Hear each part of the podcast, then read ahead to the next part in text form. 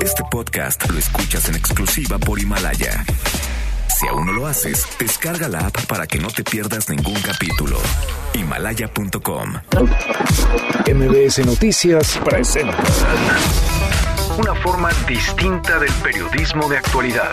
donde las claves son informar, cuestionar y entretener. Vaya que hay temas para ponerlo sobre la mesa. Manuel López San Martín en Mesa para Todos. Miércoles, miércoles 5 de febrero, mitad de semana, la hora en punto movida, muy movida esta tarde, mucha información.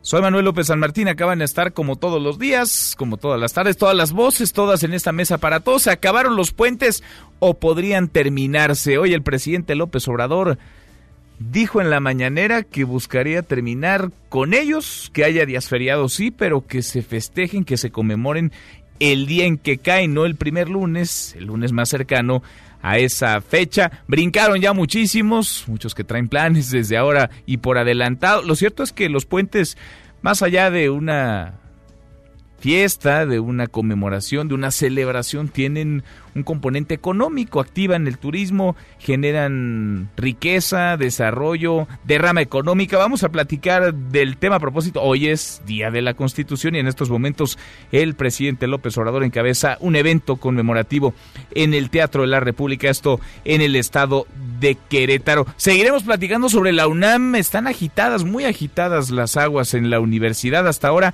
11 escuelas, facultades también, permanecen sin actividades. Hay para este día una marcha convocada por estudiantes a las 4 de la tarde que partiría del Ángel de la Independencia y antes a las 2 se ha anunciado un mensaje del rector Enrique Graue y nos detendremos en lo que ocurrió ayer en el discurso de Donald Trump, el tercer mensaje del Estado de la Unión en los Estados Unidos, el tercer mensaje desde que es presidente. Trump le negó el saludo a la presidenta de la Cámara de Representantes, a Nancy Pelosi, no la puede ver ni en pintura, y ella, pues ella le rompió las hojas con el discurso, con su discurso. Mucho que poner sobre la mesa esta tarde, arrancamos con las voces y las historias de hoy. Las voces de hoy. Andrés Manuel López Obrador, presidente de México. Siento, lo voy a decir, que hay mano negra.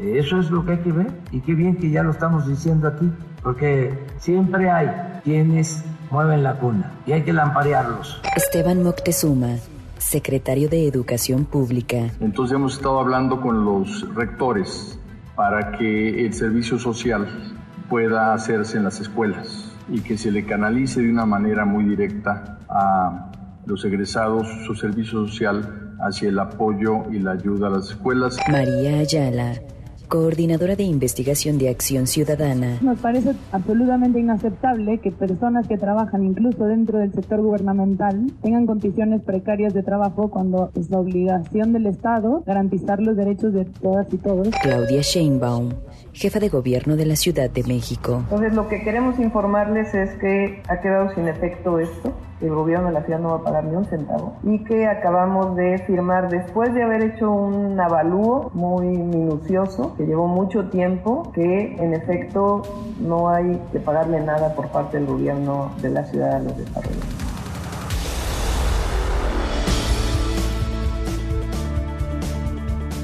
Son las voces de quienes hacen la noticia, los temas que están sobre la mesa y estas, las imperdibles. De hoy le entramos a la información.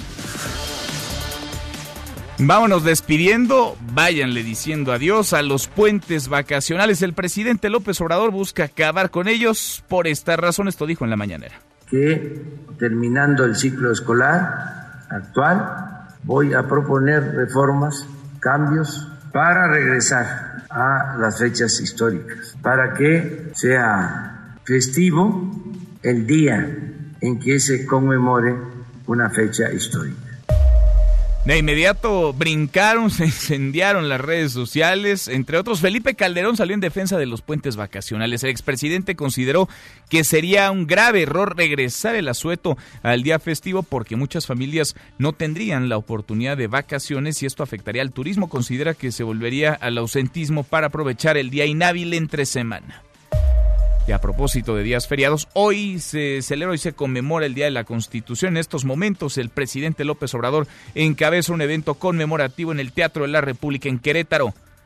Bueno, y finalmente no hubo acuerdo. Habrá dos modelos de salud, el de los gobernadores del PAN y también el del gobierno federal a través del Instituto de Salud para el Bienestar. López Obrador lo toma como una oportunidad para demostrar cuál de los dos sistemas es mejor. Va a haber hasta competencia.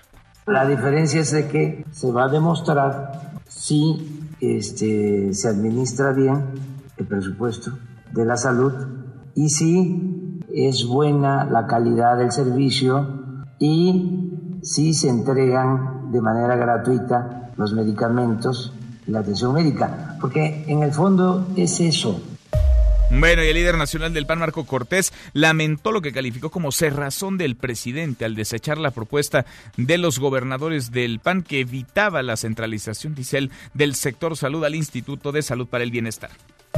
Y el presidente López Obrador ve intereses ajenos en el conflicto de la UNAM que tiene a 11 escuelas sin actividades. Mano negra, escuche lo que dijo en la mañanera. Siento, lo voy a decir, que hay mano negra. Eso es lo que hay que ver. Y qué bien que ya lo estamos diciendo aquí porque siempre hay quienes mueven la cuna y hay que lamparearlos. Bueno, y hasta este día, las 11 escuelas sin clases en la Universidad Nacional Autónoma de México son las facultades de Filosofía y Letras, la de Ciencias Políticas y Sociales, así como la Facultad de Artes y Diseño, que ayer entró en paro. Además, la Facultad de Arquitectura y de Economía iniciaron un paro de 72 y 48 horas respectivamente. En cuanto a las prepas, los planteles sin clases son la Prepa 5, la 6, con un paro de 72 horas, así como la Prepa 3, 8 y 9. Por último, el CCH Naucalpan inició un paro de 72 horas. A las 2 de la tarde se espera hoy un mensaje del rector Enrique Graue. Por cierto, después del mensaje de Graue, habrá una marcha de colectivos de la universidad. Está convocada para las 4 de la tarde y partiría del Ángel de la Independencia hacia el Zócalo. En tanto, hoy se reanudaron clases en la Prepa 2, que estuvo cerrada desde el jueves de la semana pasada. En el mismo contexto del conflicto en la UNAM que pasa por la violencia de género, el presidente López Obrador contradijo, le corrigió la plana al fiscal general Alejandro Gertz Marero, rechazó impulsar una reforma que elimine el feminicidio como tipo penal de quitar eh, causales para feminicidios. Dijimos, no, no se mueve, porque si tenemos esta situación especial en la universidad y si se lleva a cabo una reforma aún siendo buena, se puede malinterpretar. Entonces, que las cosas queden como están. Bueno, hoy es día clave para Rosario Robles. En estos momentos está en el reclusorio sur para una nueva audiencia donde su objetivo será que le revoquen la prisión preventiva. Fue trasladada del, reclusorio femenil en Santa Marta, Catitla. En esta ocasión la diferencia es que ya no va a estar el juez Felipe de Jesús Delgadillo Padierna, quien ahora ocupa otro puesto debido a una rotación anual de jueces. Julio Hernández Barros, quien llevaba la defensa desde el principio, la defensa de Robles, dejó el caso. Ahora queda Epigmenio Mendieta, que formaba parte ya de este equipo de abogados. Y a propósito de juicios, hoy se llevará a cabo la votación final en el juicio contra Donald Trump. El Senado de los Estados Unidos inició ya la sesión para la lectura de los últimos alegatos. La votación será a las 3 de la tarde, tiempo de México. El número mágico para destituir a Donald Trump son 67 votos, pero todo apunta que los 53 senadores republicanos le van a dar la absolución. Bueno, y vaya tensión la que se vivió anoche durante el tercer mensaje del Estado de la Unión de Donald Trump. Él le negó el saludo a la presidenta de la Cámara de Representantes, a Nancy Pelosi, demócrata, que no puede ver ni en pintura, y ella se la regresó, ella rompió las hojas con el discurso del presidente. Escuche por qué lo hizo. ¿Por qué rompió su discurso? Porque era un manifiesto de falsedades. ¿Y por qué cree que Trump no la saludó? Siempre le damos una mano de amistad. ¿Lo invitaría a otro discurso sobre el Estado de la Unión? Ojalá no. Estoy esperando otro presidente. Nueve meses desde hoy. Bueno, pues se llevan rudos, están tensas las cosas en la política en los Estados Unidos, la grilla con todo y el coronavirus sigue creciendo exponencialmente. En las últimas 24 horas Ha habido más nuevos casos que ningún otro día desde que comenzó el brote. Van 24.363 casos en China y 490 muertos. Hoy se confirmó, por cierto, el nacimiento del primer bebé con coronavirus en Wuhan, en China. Además, la Fórmula 1 suspendió el Gran Premio de China, el cual estaba programado del 17 al 19 de abril.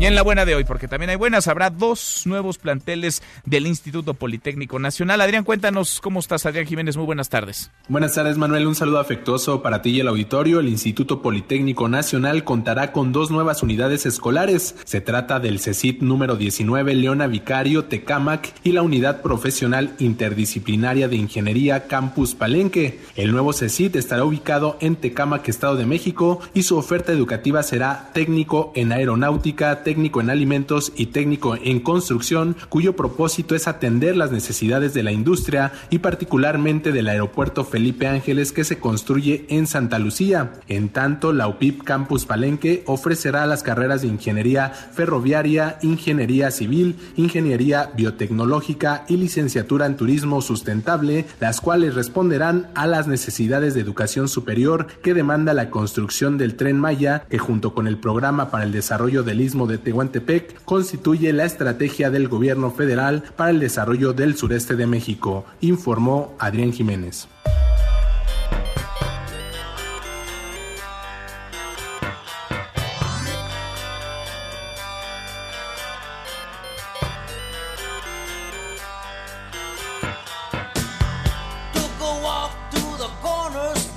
José Luis Guzmán, Miyagi, mi querido Miyagi, ¿cómo te va? Muy buen miércoles, buenas tardes, ¿qué estamos escuchando? ¿Cómo estás, Manuel? Pues mira, este. Estamos escuchando a Chich Marín, que es un comediante de origen hispano, que está grabando una canción que se llama Born in East LA. Hace una parodia de Born in the USA de Bruce Springsteen, y, él, y él la pone Born in East LA, refiriéndose al barrio de Los Ángeles, donde radica la mayoría de la comunidad mexicana. Es una parodia de la cual se burla de la migra, se burla de todos. Lo curioso es que esto es de los ochentas. Y este los aparece hoy debido al mensaje del señor Donald Trump de ayer, que vuelve a tomar nueva relevancia el asunto de la migración al decir que él ya construyó un enorme muro. Sí, insiste, bonito, alto, dice. Él también dice que México ya está haciendo el trabajo de los norteamericanos. Y también, bueno, que lo del TEMEC es todo un logro de él. E incluso textualmente dice, yo logré yo prometí acabar con el TLC y ya firmé el TEMEC, que nos va a traer no sé cuántos miles de empleos a los norteamericanos. decía que el Telecán era el peor tratado en la historia de los tratados y que el TEMEC es el mejor tratado en la historia de los tratados. Y entonces, pues como el, señor, bueno, utiliza México casi siempre como plataforma, pues me acordé de esta canción de Chich Marine para demostrar que nada ha cambiado. Nada. Que esté quien esté en la Casa Blanca. En ese momento estaba Ronald Reagan como, como presidente. No ha cambiado nada. Nada. Seguimos igual. Y todos los migrantes y los, eh, de origen, los estadounidenses de origen mexicano siguen luchando por sus derechos, aunque hayan nacido al este de Los Ángeles. Nos usa en el discurso de Donald Trump, nos usa como piñata Donald Trump y nos usará los próximos meses de cara a la elección donde buscará él repetir, elegirse en el cargo triste, ¿no? Lo que está pasando. Al final de cuentas, porque tampoco hay una respuesta desde acá. Lo torean, busca el presidente darle la vuelta. que se dijo en campaña que ellos sí iban, se iban a enfrentar a Trump, veo que no han hecho nada y al pues contrario. Al contrario. ¿Y qué vas a hacer ahora que ya no tengas puentes? Pues trabajar, como todos los días, Manuel, trabajar. Bueno, muy bien. ¿No tenías planes ya para próximos no, ya no. no, pues sabes que en esta chamba no hay... ¿No, te los echó a perder el presidente López Obrador? Como se anunció en la mañana. No. me da gusto, me da gusto. Miyagi, nos escuchamos al ratito. Aquí estamos. Muchas gracias, José Luis Guzmán. Miyagi, sí, el presidente dijo hoy en la mañanera que terminando el actual ciclo escolar va a enviar una reforma, una iniciativa de ley para mm, quitar de plano, para eliminar los puentes vacacionales y que se conmemoren, se festejen, sean feriados en el día que caigan. Si cae martes, martes, miércoles, miércoles. Ya no el lunes más pegadito a la fecha. Ya no habrá entonces fines de semana largos. De eso va nuestra pregunta del día. ¿Qué le parece esta medida, esta propuesta, esta iniciativa del presidente López Obrador? ¿Es acertada? ¿Y es pura demagogia? Va a pegarle, va a afectar al turismo o es de plano una ocurrencia. Opine con el hashtag Mesa para Todos, abiertas ya nuestras vías de comunicación, el WhatsApp 5524-99125, viene el teléfono en cabina 5166-1025. Pausa, vamos arrancando esta mesa, la Mesa para Todos.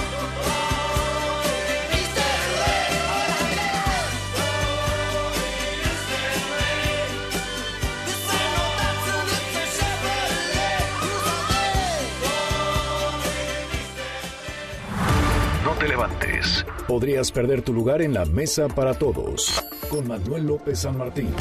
Regresamos.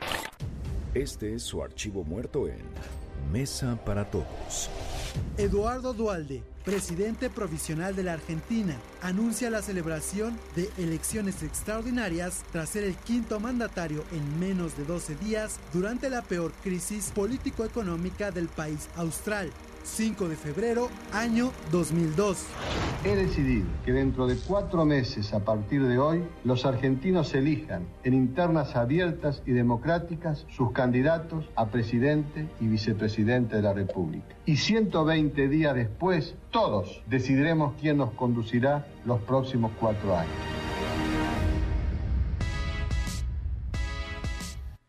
Seguimos, volvemos a esta mesa, la mesa para todos. Es innegable la habilidad del presidente López Obrador para manejar la narrativa, para cambiar la conversación. Hasta ayer nos tenía hablando sobre la rifa del avión presidencial. Hoy, luego de la mañanera, nos puso a todos a bailar al ritmo que él toca. Nos puso a todos a hablar de los puentes y de la iniciativa que enviaría al Congreso para eliminarlos, para que los fines de semana largos desaparezcan. Cuéntanos, Nora, ¿cómo estás? Nora Bucio, muy buenas tardes. Manuel, te saludo con gusto y de la misma forma la auditoria. Como bien lo comentas, el presidente Andrés Manuel López Obrador anunció que al finalizar el ciclo escolar actual propondrá una modificación para conmemorar los días festivos nacionales más importantes en el día que corresponde y con ellos eliminarían los puentes durante la conferencia de prensa de este miércoles, dijo que habrá a quienes no les guste la propuesta y que fue eh, criticada, incluso aseguró como al mismo nivel que la del avión presidencial, pero que esta es necesaria porque los niños de nivel básico escolar hablan de los puentes, pero desconocen lo que se conmemora en estas fechas. Si me lo permites, escuchamos al presidente Andrés Manuel López Obrador. Que terminando el ciclo escolar actual, voy a proponer reformas, cambios para regresar a las fechas históricas, para que sea festivo el día en que se conmemore una fecha histórica. Explicó que debido a que el calendario escolar ya se encuentra aprobado, lo realizará hasta el mes de junio para que nuevamente los estudiantes conozcan las fechas históricas del país y entre ellas aseguró las más importantes. Manuel, la información. Tienes razón en parte, Nora, gracias, muy, muchas gracias, muy buenas tardes. Buenas tardes. Muchas veces se desconoce lo que se está conmemorando, lo que se estaría festejando y en realidad, pues sí, uno se va, muchos se van por los puentes, por el feriado, aprovechan pretexto, viajan, pero eso activa la economía y eso genera derrama y eso genera también empleo. Hay reacciones y enojo sobre todo en el estado de Guerrero. Eduardo Guzmán, Eduardo, cuéntanos, buenas tardes. Buenas tardes, Manuel. En efecto, fíjate que enojo y rechazo han provocado en diversos sectores de Guerrero la posible eliminación de los fines de semana largos y el nuevo incremento a las tarifas en las casetas de viaje de la autopista del Sol, pues la industria turística es el principal motor económico de esta entidad. El anuncio hecho esta mañana en su tradicional conferencia mañanera del presidente Andrés Manuel López Obrador respecto a que presentará una iniciativa al Congreso de la Unión para eliminar los fines de semana largos con la intención de que las fechas históricas se conmemoren el día que corresponde, no ha sido del agrado de políticos y prestadores de servicios turísticos. Para el senador de Guerrero por el PRI, Manuel Añor Bebaños, lo dicho por López Obrador es un distractor más para desviar la atención a los problemas reales del país sin embargo, considera que de aprobarse estaría golpeando a la economía guerrerense. Escuchemos lo que dijo el senador de autorizar va a pegar a la generación de empleo y de rama económica, porque vivimos del turismo. Para miles de guerrerenses vivimos del turismo y se genera empleo con los puentes, no solo con los periodos vacacionales. Obviamente va a ser una discusión nacional, pero aquí golpeará a la economía de los guerrerenses.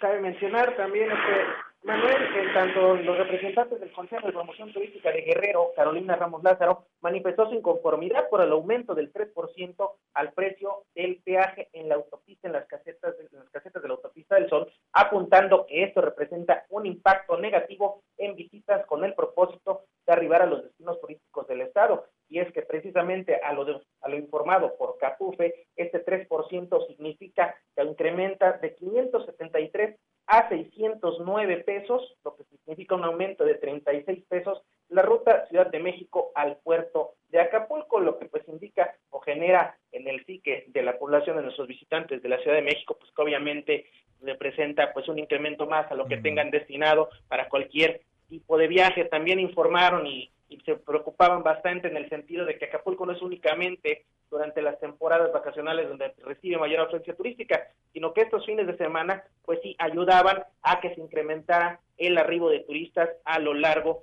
del año. Claro ejemplo es ese último que tuvimos, el anterior apenas hace algunos días para este 3 de febrero, que concluyó con una visita de 160 mil turistas al estado de Guerrero, una ocupación hotelera del 85.3% y una derrama económica superior a los, 4, a los 405 millones de pesos. Manuel. Pues sí, le estaría pegando a una industria de la que dependen miles en todo el país, millones de personas. Eduardo, gracias.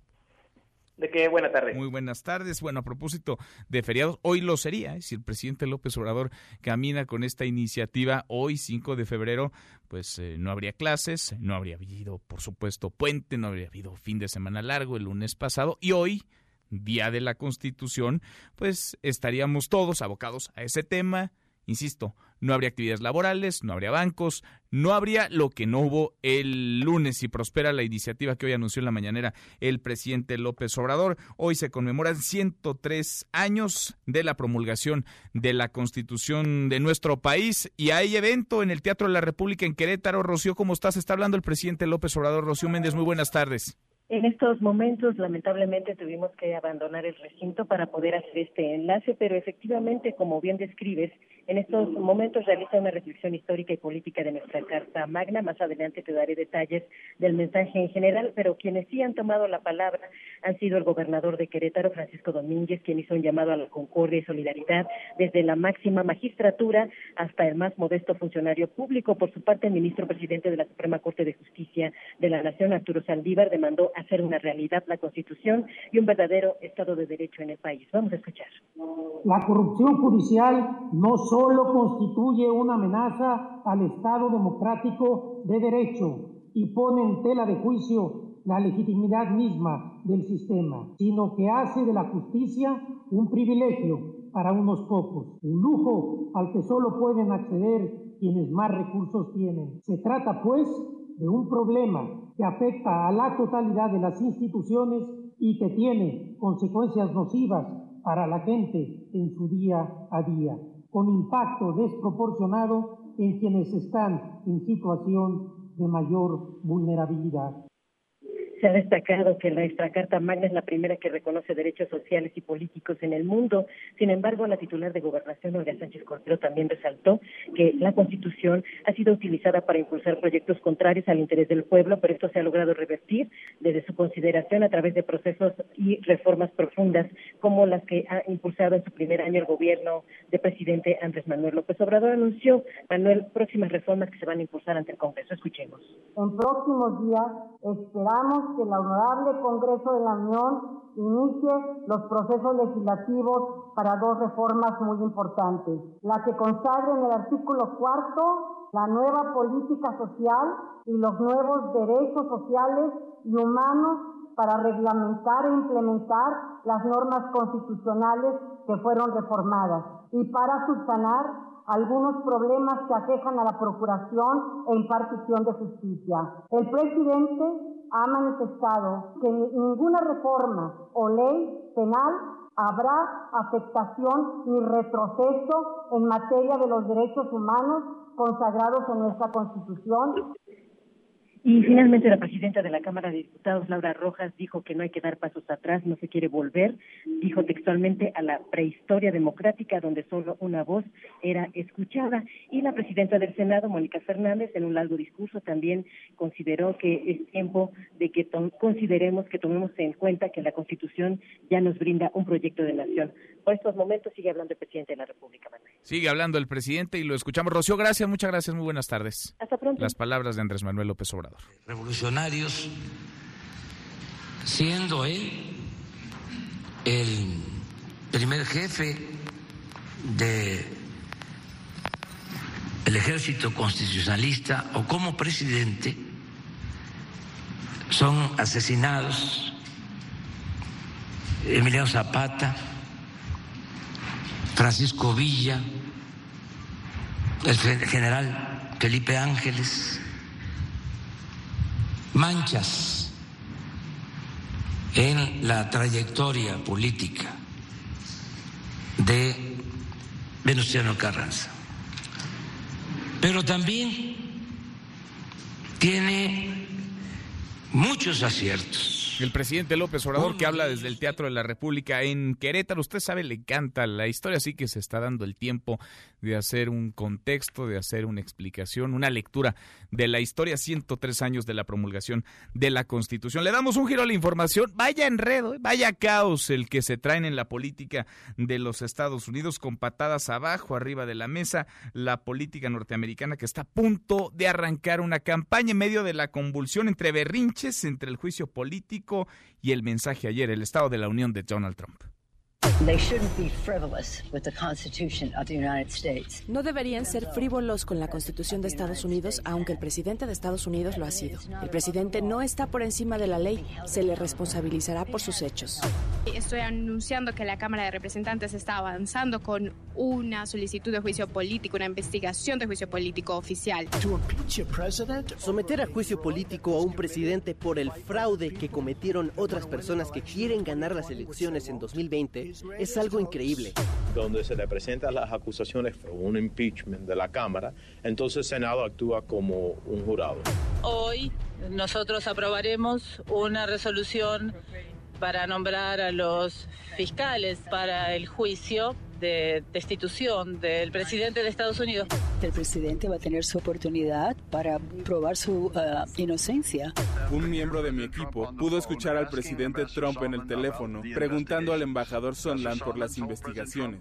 Las transcripciones hablan por sí mismas. No hubo coerción, no hubo quid pro quo. El objetivo era intimidarme. No lo podía creer. Estaba conmocionada porque el presidente de Estados Unidos habló de mí. Lo que está sucediendo es una desgracia y es una vergüenza para nuestra nación. Y mientras tanto, no podemos obtener la aprobación del TEMEC porque Nancy Pelosi es extremadamente incompetente y no deberían ser frívolos con la Constitución de Estados Unidos, aunque el presidente sí lo es. Mientras estamos hablando, se está construyendo un muro muy largo, alto y poderoso. Ya hemos completado más de 100 millas y habrá completado más de 500 millas a principios del próximo año. Y compatriotas, lo mejor está por venir. Hace seis días reemplacé el NAFTA y firmé el nuevo tratado entre México, Estados Unidos y Canadá. El TEMEC creará cerca de 100.000 empleos para trabajos del sector automotriz con altos salarios e impulsará masivamente las exportaciones para nuestros granjeros, rancheros y trabajadores en fábrica.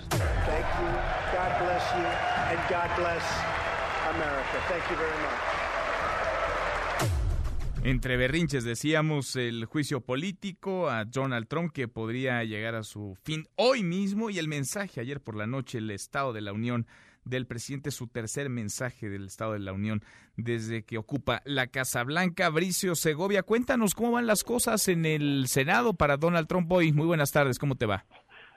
Hola Manuel, muy buenas tardes. Pues bueno, ahí estábamos resumiendo cuál es la previa a todo lo que ocurrió antes de ese eh, discurso del Estado de la Unión, un discurso que el presidente Donald Trump pues dio en eh, un ambiente algo tenso. ¿Por qué? Porque lo hizo ante los senadores que están precisamente tomando parte en el juicio político del que, por cierto, hoy conoceremos el fallo. Está previsto también que el presidente Donald Trump, después de que conozcamos el fallo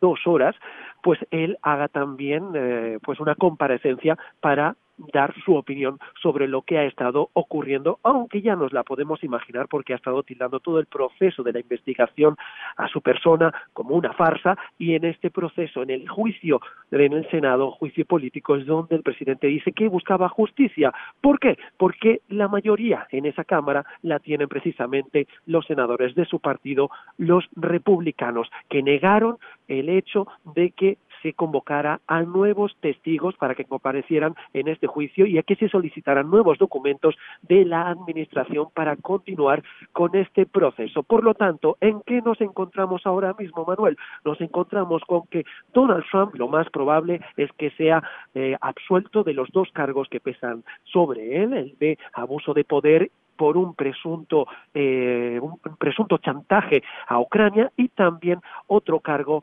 de obstrucción a la investigación del Congreso. Para eso tendremos que esperar, pero todo apunta a que esa va a ser la línea que seguirán los hechos. Vamos a estar pendientes y tocamos base contigo al ratito, Bricio, sobre este avance, la votación en el Senado en torno al juicio político a Donald Trump. Gracias.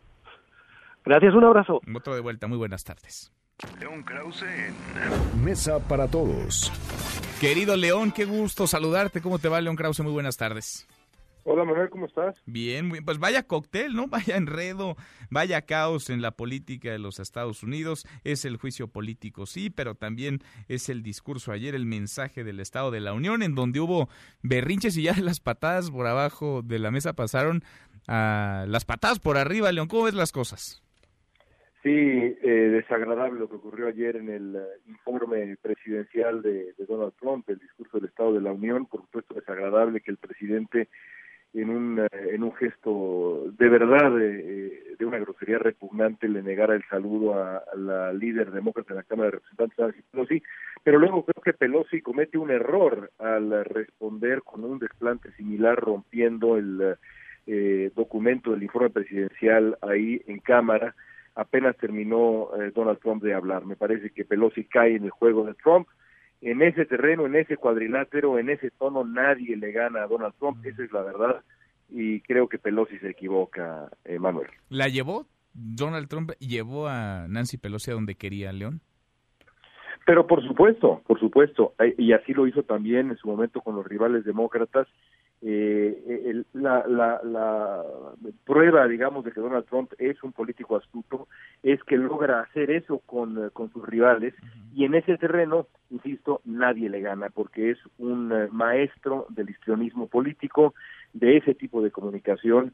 Eh, por ahí no va, me, me queda claro la estrategia de los demócratas, porque además justifica parte de la narrativa de Trump, por ejemplo, con el juicio de destitución. Trump siempre ha dicho que el juicio de destitución tiene su origen no en la búsqueda de la justicia, sino en la animadversión personal de Nancy Pelosi y otros congresistas. Lo de ayer evidentemente refuerza la narrativa que le conviene al presidente de Estados pues Unidos. Sí, le cayó, le cayó de perlas, León. Ahora, lo que ocurrirá hoy en el Senado, lo que ha sucedido en las últimas semanas, punto final, hoy se cerraría este capítulo, este juicio político a Donald Trump.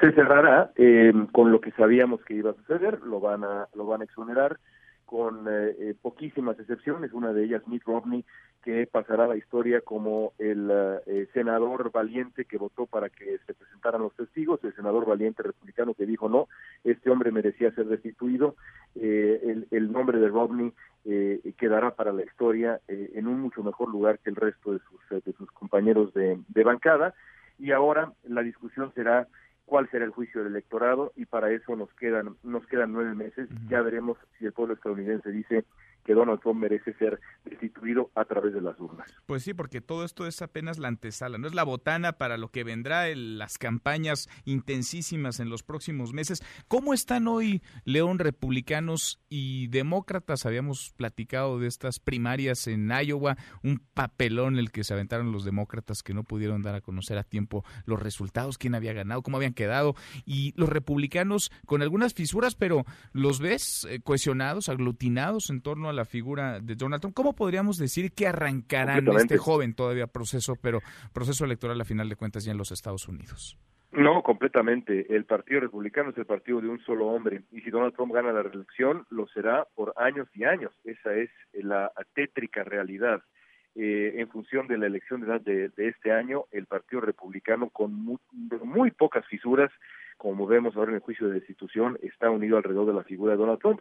El Partido Demócrata atraviesa por una situación muy complicada que puede ser potencialmente caótica. Comenzó de la peor manera posible con eh, este fiasco en, eh, en Iowa, en donde el partido todavía a esta hora no puede dar resultados definitivos. Eh, eh, esperemos que no marque por el bien del Partido Demócrata el resto del proceso, pero ciertamente ya hay voces que señalan que el proceso en sí eh, está, está arreglado, que hay dados cargados, que esto es sospechoso, teorías de la conspiración, todo eso, de nuevo, no hace más que fortalecer a una sola persona y esa persona se llama Donald Trump. Pues vamos platicando de esto, León, esto ya se puso bueno y se pondrá mejor en los próximos meses. Un abrazo, gracias como siempre. Otro para ti, gracias. León Krause, nosotros cruzamos la media ya a la hora con 35, pausa y volvemos con un resumen de lo más importante del día esta mesa, la mesa para todos. No te levantes. Podrías perder tu lugar en la mesa para todos. Con Manuel López San Martín. Regresamos. Super Bowl 40 Halftime Show. Ladies and gentlemen. The Rolling Stones. El 5 de febrero de 2006, The Rolling Stones actúa en el show del medio tiempo del Super Tazón 40. El partido fue disputado entre los aceleros de Pittsburgh y halcones marinos de Seattle, en Detroit, Michigan. La NFL censuró algunas frases de dos de las canciones por su referencia sexual, sin embargo, permanece como una de las mejores actuaciones en la historia de ese evento.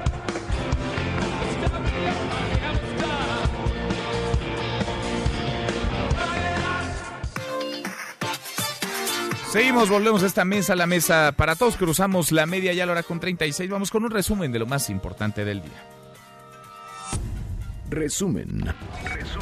El coronavirus avanza, sigue creciendo exponencialmente. En las últimas 24 horas han habido más casos que ningún otro día desde que comenzó este brote. Van hasta ahora 24.554 contagios confirmados en el mundo. De ellos, 24.363 se localizan en China. 3.893 son nuevos, es decir, son de las últimas 24 horas. Fuera de China hay 191 casos, 32 nuevos, en 24 países, un país más. Todos los días se suman países a la lista. Una muerte fuera de China, el total de decesos, 492 personas. Bueno, y justamente por el miedo al coronavirus, la directora de una primaria en Morelos, en Zacatepec, fue suspendida tras recibir a familiares que venían de China. Cuéntanos la historia, Edmundo. ¿Cómo estás, Edmundo Salgado? Muy buenas tardes. Buenas tardes, Manuel. Luego de la protesta de padres de familia de la primaria Vicente Guerrero del municipio de Zacatepec Morelos, para que la directora no acudiera al plantel ante el riesgo de que pudiera contraer el nuevo coronavirus 2019 al recibir a familiares provenientes de China, el Instituto de Educación Básica del Estado determinó dar de baja temporalmente a la profesora.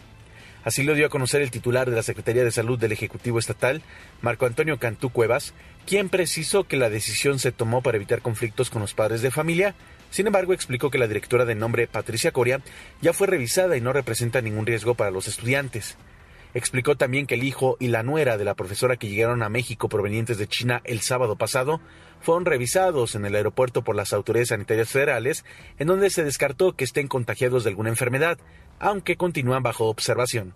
Los jóvenes que regresaron de China, en primer lugar, regresaron de un área. China es un país enorme que abarca prácticamente lo que es nuestro país y los Estados Unidos y parte de Canadá. Si podíamos comparar el territorio, no es lo mismo la zona donde está de riesgo que de donde venían estos jóvenes. Estos venían, estos jóvenes venían de Shanghái.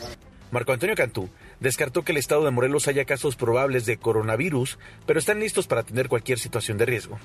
Hasta aquí mi reporte, continuamos en Mesa para Todos. Gracias, muchas gracias. Puede más la desinformación a veces ¿eh? y el pánico también.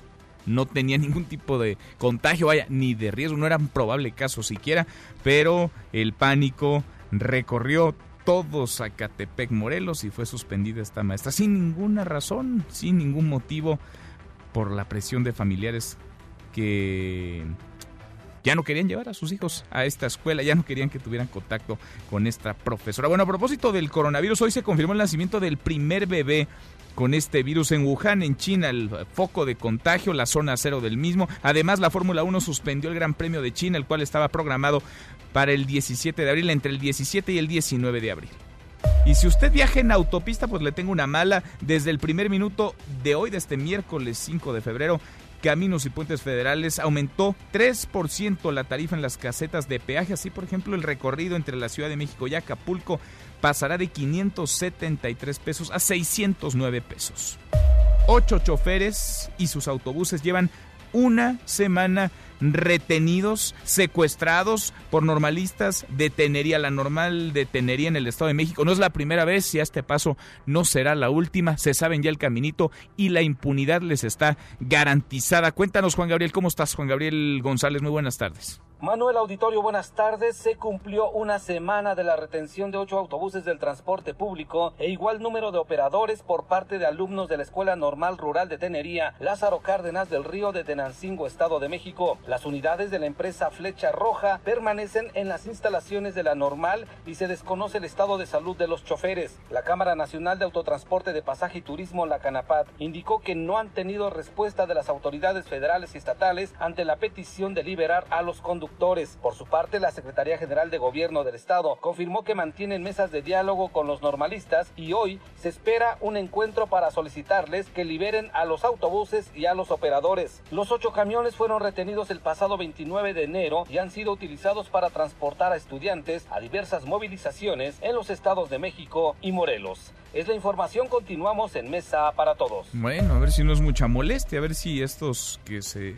dicen estudiantes de la normal rural de Tener en el Estado de México liberan a los choferes y las unidades que, insisto, mantienen retenidas, secuestradas desde hace por lo menos una semana. El presunto líder de la Unión Tepito, Oscar Andrés N., alias El Lunares, fue trasladado ya al penal de máxima seguridad del Altiplano luego de su audiencia en el reclusorio Oriente. Hasta aquí el resumen con lo más importante del día. Gibran Ramírez Reyes en Mesa para Todos. Gibran, académico, secretario general de la Conferencia Interamericana de Seguridad Social, como todos los miércoles en esta Mesa para Todos. ¿Cómo te va, Gibran? Todo muy bien, Manuel. ¿Tú qué tal? Bien, a todo. Oye, con el mes de febrero arrancará también, pues, todo el proceso para renovar algunos asientos en el Instituto Nacional Electoral. Hay varios nerviosos dentro del INE, fuera del INE y ha sido un tema lo que ocurre y lo que ocurrirá. ¿Cómo ves las cosas, Gibran? ¿Dónde tendríamos que estar colocando la mirada en este proceso de renovación de algunos asientos en el Consejo General del INE? Como tú dices, tendríamos que colocar la mirada tanto dentro cuanto fuera. Muchas veces por el halo del que el INE se invistió a sí mismo como un pilar de la transición a la democracia, de la neutralidad, como los campeones de la limpieza, a políticos, imposiciones, etcétera, etcétera, justo por ese halo mm, fueron una de las partes más beneficiadas del régimen de la transición, una burocracia dorada con salarios exorbitantes que no han querido disminuir aún en contra de la Constitución y que por eso ha ido perdiendo legitimidad de manera acelerada. Creo que lo primero que tendría que hacerse para normalizar el proceso político es hacerse cargo del mandato de los mexicanos en las urnas, que fue para todo el Estado mexicano. La austeridad, el fin del dispendio, todo eso es un mandato para todo el Estado mexicano y el INE no se ha querido hacer cargo, por eso pierden legitimidad y por eso están nerviosos. Ahora hay que poner atención también a los perfiles que presenta la mayoría o que elige la mayoría para el Consejo General. Y en tercer lugar, yo creo que no habría que dejar de prestar atención a las iniciativas de reforma. Ya dijo el presidente que él no tiene como una de sus prioridades reformar al INE. Pero hay muchas cosas ahí atendibles. Eh, desde hace mucho tiempo, incluso eh, José Waldemar lo ha dicho, que ha sido uno de los padres ideológicos de esta institución, hay un planteamiento de volver a nuestro sistema electoral uno de una única instancia. Todo el mundo se va al tribunal después de ir al INE. Ahí se duplican recursos, se duplican espacios de poder, privilegios, y nunca quedan contentos los que tienen controversias. Yo creo que eso podría irse pensando. Otra cosa ha propuesto Pablo Gómez, la desaparición del Consejo General del INE. Un Consejo General hecho para repartirse entre tres partidos políticos. Yo creo que también podría avanzarse en ese sentido. Sí, oye, me llama la atención de Pablo Gómez, ¿no? que además ha sido incluso representante de su ex partido del PRD en el Consejo General del Instituto Nacional Electoral. Hay quienes dicen es que esto es pues una tentación para controlar un órgano autónomo, independiente, para controlar la autoridad electoral que está ajena o que tendría que estar ajena a las manos de un gobierno, sea cual sea, o de un partido, se llame como se llame. Gibran, ¿tú lo ves como una posibilidad de algunos, un intentón algunos de hacerse de control del Instituto Nacional Electoral? No lo veo, la verdad, no creo que, que haya, al contrario, si se desaparece el Consejo General y se abre un mecanismo de concurso de méritos, por ejemplo, como hay en otras instituciones, o si se hace una junta directiva con académicos o con cabezas de instituciones como el Colegio de México, como, como la UNAM, como algunas asociaciones de ciencia política, el Centro de Estudios Políticos. Eh, podría tenerse incluso un órgano más autónomo. El Consejo General, todos los consejeros desde el principio tienen en la frente el partido que los propuso. Y si uno analiza cómo votan, votan según el partido que los propuso. Pero entonces todos estarían viciados de origen, e incluso los que van a ser elegidos en los próximos meses. Ayer platicaba con Mario Delgado, el coordinador de Morena en la Cámara de Diputados, aquí en esta mesa para todos, y le preguntaba justamente si habría un reparto de cuotas, cómo se iban a dividir. Decía él, no, queremos perfiles sobre todo honestos, le decía yo, perfiles también con experiencia electoral, capaces. Me decía, sí, pero no es lo principal. Lo, lo, principal es la honestidad y que sean ajenos a cualquier partido. Sin embargo, ahí está la tentación, Gibran, porque pues cuando el PRI era mayoría, pues el PRI ponía más. Cuando el PAN era mayoría, el PAN ponía más. Cuando el PRD crecía, el PRD ponía otro tanto. Es decir, parece que esto se ha replicado dependiendo el momento, pero independientemente de los partidos es inescapable que los partidos seleccionen a perfiles afines a ellos. ¿Te acuerdas que incluso Enrique Ochoa mintió diciendo que no era militante ah, del PRI para, para ir al proceso, ¿no? Y luego fue presidente del PRI. Sí, esas cosas pasan. No hay en política personas neutrales. Todos tenemos nuestros afectos, nuestras preferencias. Lo mejor es que se pongan sobre la mesa. Ahora, si hay dentro de la gente que tiene tales o cuales preferencias quienes no están afiliados a partidos políticos, pues yo creo que es mejor optar por esos perfiles, pero no nos engañemos. El Consejo General del INE es otro escenario de la correlación de fuerzas democrática y a eso responde que ahora los consejeros del régimen de la transición, particularmente Ciro Murayama, actúen como voceros del partido. Hoy incluso eh, José Woldenberg, eh, parte, digamos, del grupo intelectual del mismo Murayama y de Córdoba, sale a secundar esa campaña. Eh, increíble, increíble los los que festejaron el Pacto por México como un acuerdo democrático, cuando los acuerdos son con un partido que no les gusta, los llaman triquiñuelas. Así que ni siquiera en los más limpios, en los más impolutos campeones de la neutralidad como ellos, cabe esa imparcialidad, esa imparcialidad es una ficción. Oye, Jimena, pero algo habrá hecho bien el INE, ¿no? O todo es un desastre, porque a final de cuentas, vaya, elecciones confiables sí tenemos hoy en México, ¿o no, desde tu óptica? Yo creo que sí, que una buena parte de las elecciones son confiables, que las elecciones federales en su mayor parte son confiables. Ha habido, sin embargo, casos de fraudes, algunos documentados por el propio INE, sancionados, eh, de recursos de dudosa procedencia. Entonces hay muchas cosas ahí que hay que corregir. Sin duda creo que hay una virtud fundamental en el instituto, que es que profesionalizó a la burocracia electoral. Entonces, lo que más tendríamos que rescatar del instituto no son sus decenas de mandos que ganan más que el presidente, los asesores que viven a cuerpo de rey, los lujos de los consejeros. Yo creo que ese sistema, el sistema de carrera del Instituto Nacional Electoral, tiene que conservarse, tiene que ajustarse, tiene que procurarse. Podría hacerse con ese o con otro diseño institucional, digamos, a la cabeza del órgano, mm. pero sin duda que hay que, conservarlo. Pues vamos platicando de esta ruta. Ojalá que lleguen perfiles en lo que tenemos y en tanto haya modificaciones constitucionales con la composición, con la estructura del Consejo General del INE, que lleguen a, él pues eh, perfiles eh, independientes, no lo más sólidos, lo más autónomos, lo menos comprometidos con partidos y con gobierno, ¿no? Que no se vaya a repetir lo que vimos yo sé que tú y yo pensamos distinto en esta, en la CNDH, en la Comisión Nacional de los Derechos Humanos con Rosario Piedra Ibarra. Pues fíjate que a mí me gustaría que viéramos a personas comprometidas con la democracia y honestas. Eso para mí lo fundamental. De acuerdo en que si se puede que no estén afiliados a partidos políticos. Digo, sería lo deseable, ¿no? Para que no estén cargados ahí los dados para un bando para el otro. Se llamen como se llamen, insisto, ¿eh? Sí, aunque fíjate que hay cosas en las que es muy difícil no tener postura. Por ejemplo, el fraude de 2006.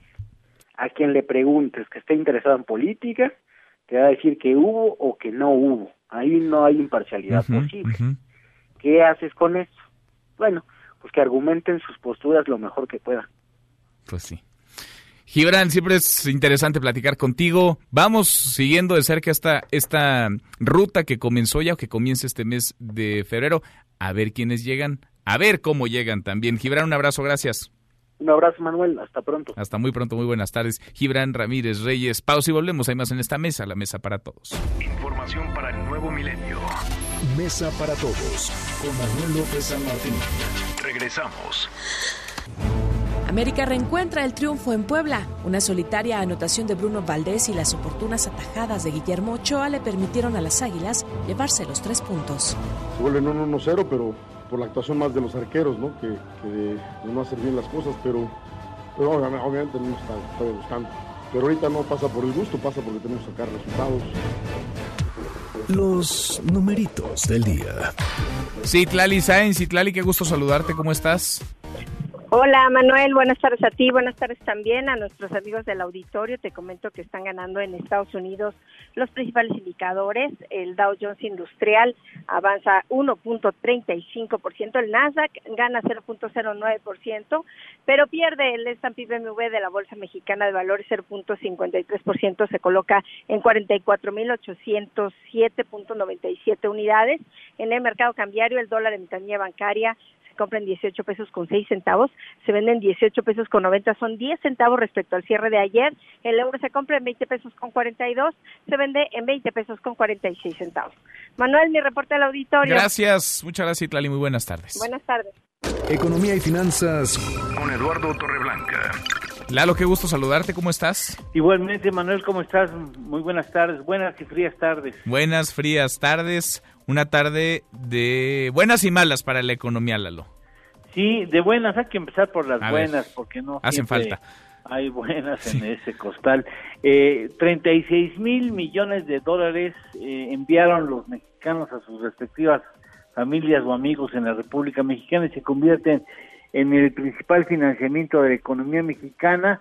Esto de alguna manera sostiene el consumo y permite que el sector terciario de la economía pues mantenga ahí su ritmo de, crecimiento, hay eh, una turbina que había dado gran crecimiento a la economía y que ahora poco a poco va perdiendo relevancia, pero se mantiene gracias a esos 36 mil millones de dólares que envían anualmente los mexicanos en el exterior.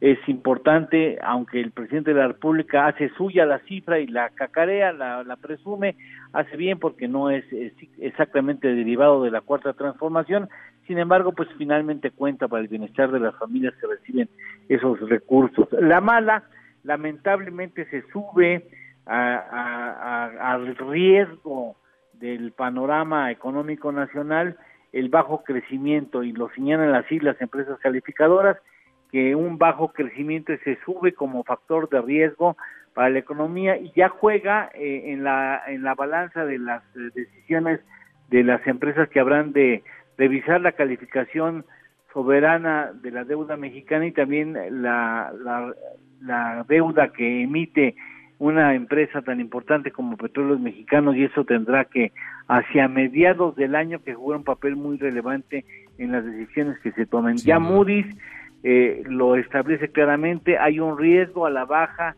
en la calificación crediticia por el bajo nivel de crecimiento de la economía y Fitch Rating también habla de que Petróleos Mexicanos eh, tiene un riesgo en sus finanzas que puede afectar no solamente su calificación, sino también la calificación soberana. Diez instituciones financieras en promedio en 15 de diciembre veían a la economía mexicana en un crecimiento probable de 2.6% a finales del 2020. Hoy esas 10 instituciones han hecho bajas y ya están en terrenos de 1% promedio. Pues sí, y así el año apenas comenzando, Lalo, vamos arrancando el segundo mes. Veremos, ojalá que se componga o que no se descomponga más. ¿Tenemos postre? Claro que sí, la Mesa Mexicana de Exportación con motivo de este corano, eh, el, coronavirus, coronavirus perdón, ha bajado 8.18% su, su nivel de, de venta, 8.18% del precio de la mezcla mexicana de exportación. El impacto también, más allá de en la salud y lo sanitario a nivel global, en las finanzas, en las bolsas, en las monedas del mundo. Gracias, Lalo. Al contrario, gracias a ti, Manuel. Buenas tardes y buenas tardes a los... Muy buenas tardes también para ti, es Eduardo Torreblanca. Con él cerramos esta primera hora hoy saludando a nuestros amigos de Calvillo en Aguascalientes. Allá nos escuchan a través de Radio Ranchito en el 99.7 de FM. Pausa y volvemos con la segunda de esta mesa, la mesa para todos. Información para el nuevo milenio. Mesa para todos con Manuel López San Martín. Regresamos. Brasil acusa a cineasta nominada al Oscar de difamar al país. La presidencia de Brasil acusó este lunes a la directora Petra Costa de difamar la imagen del país con su documental Al filo de la democracia, nominado para el Oscar que cuenta el proceso que llevó al poder al mandatario ultraderechista Jair Bolsonaro. Todos nós seremos julgados pela história.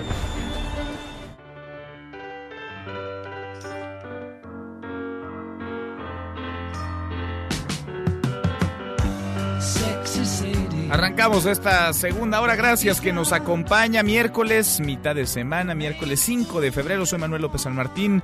Movida, muy movida esta tarde, mucha información. Vamos a revisar las redes, cómo se mueven las cosas en Twitter de las redes. Esta mesa, la mesa para todos. Caemos en las redes. Bueno, se mueve, no deja de moverse el hashtag UNAM y es que son 11 las escuelas, facultades y prepas que permanecen en paro 11 las eh, escuelas, facultades y prepas de la Universidad Nacional Autónoma de México que vive un conflicto que parece pues tener manos ajenas, manos oscuras, intereses externos. 11 escuelas, entre ellas la Facultad de Filosofía y Letras, la de Ciencias Políticas y Sociales, la de Artes y Diseños, que entró por cierto en paro ayer, además las facultades de Arquitectura y Economía. En cuanto a las prepas, la 5, la 6, la 3, la 8 y la 9, además el CCH Naucalpan inició también un paro de 72 horas. Justo ahora el rector de la Universidad, Enrique Graue, da un mensaje, ofrece una conferencia de prensa. Cuéntanos, Adrián, tú estás ahí, Adrián Jiménez, muy buenas tardes. Buenas tardes, Manuel Auditorio. Un saludo afectuoso. Efectivamente, tras los actos violentos que se registraron ayer en Ciudad Universitaria, el rector de la universidad está leyendo un pronunciamiento de la universidad donde hace referencia que desde junio de 2016 la administración universitaria ha llevado pues a cabo la instalación, la implementación de un protocolo de violencia de, para atender la violencia de género y el cual se ha ido modificando a lo largo de estos años con ajustes y adecuaciones que los propios la propia comunidad universitaria ha realizado. Refirió que cerca de 100 universitarios han sido castigados o separados eh, de la casa, de esta casa de estudios por estos motivos.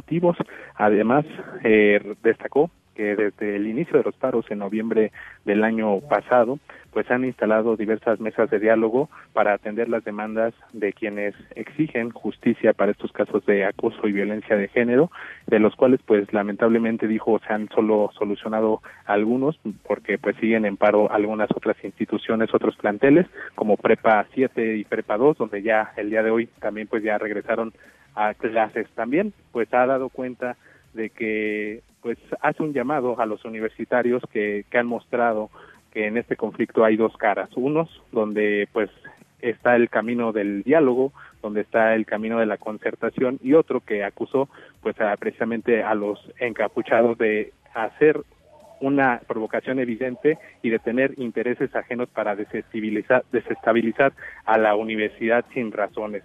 Esto es lo que ha referido el rector en estos momentos.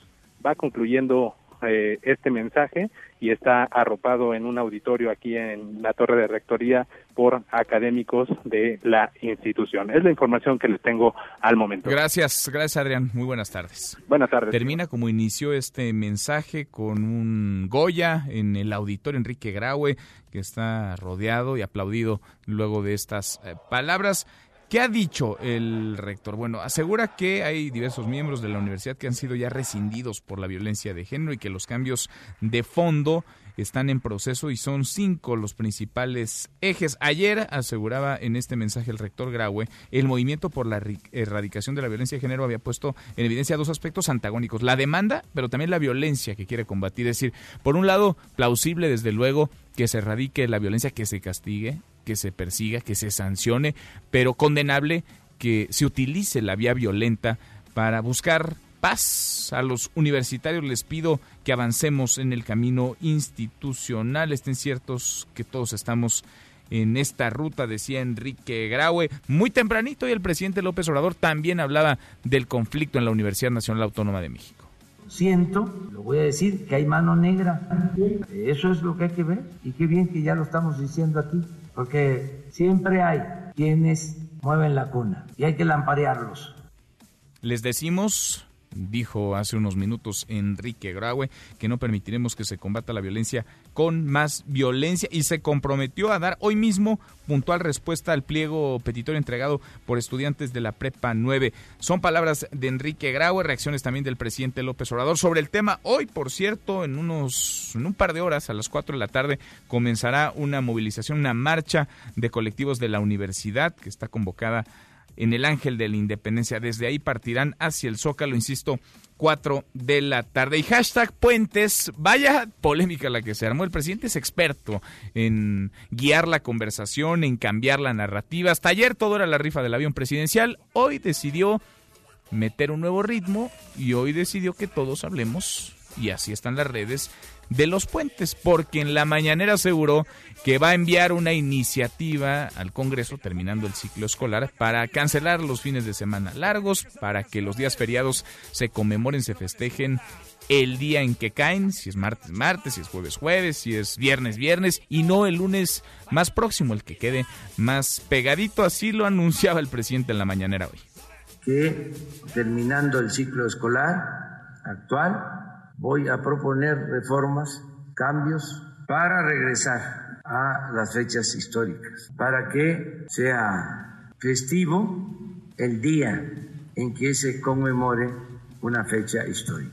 Bueno, a propósito del tema, hoy nuestra pregunta en esta mesa para todos, ¿qué opina de esta iniciativa que el presidente anunció y que estaría enviando en los próximos meses? ¿Es acertada? ¿Es pura demagogia?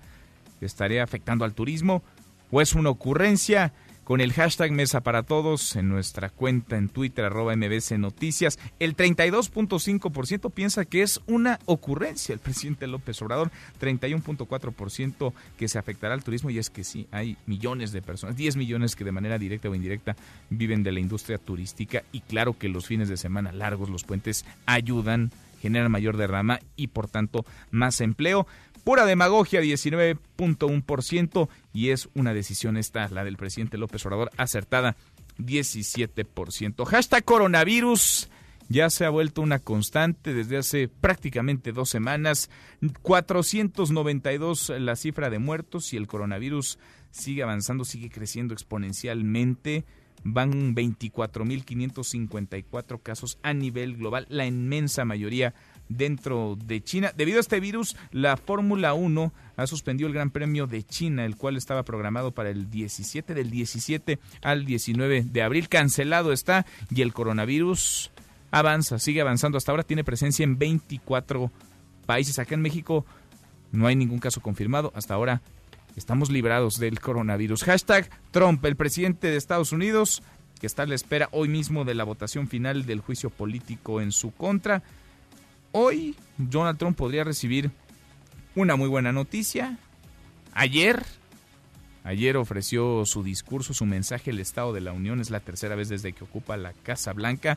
Ayer no le dio el saludo, no le dio la mano a Nancy Pelosi, la líder demócrata en la Cámara de Representantes, a quien no puede ver ni en pintura. Vaya, se odian ¿eh? mutuamente. Pelosi le respondió, rompió, partió por la mitad del discurso de Donald Trump. Así calientitos los ánimos la grilla en los Estados Unidos previo a que arranque formalmente el proceso electoral en el que Donald Trump buscará la reelección. Deportes con Nicolás Romay.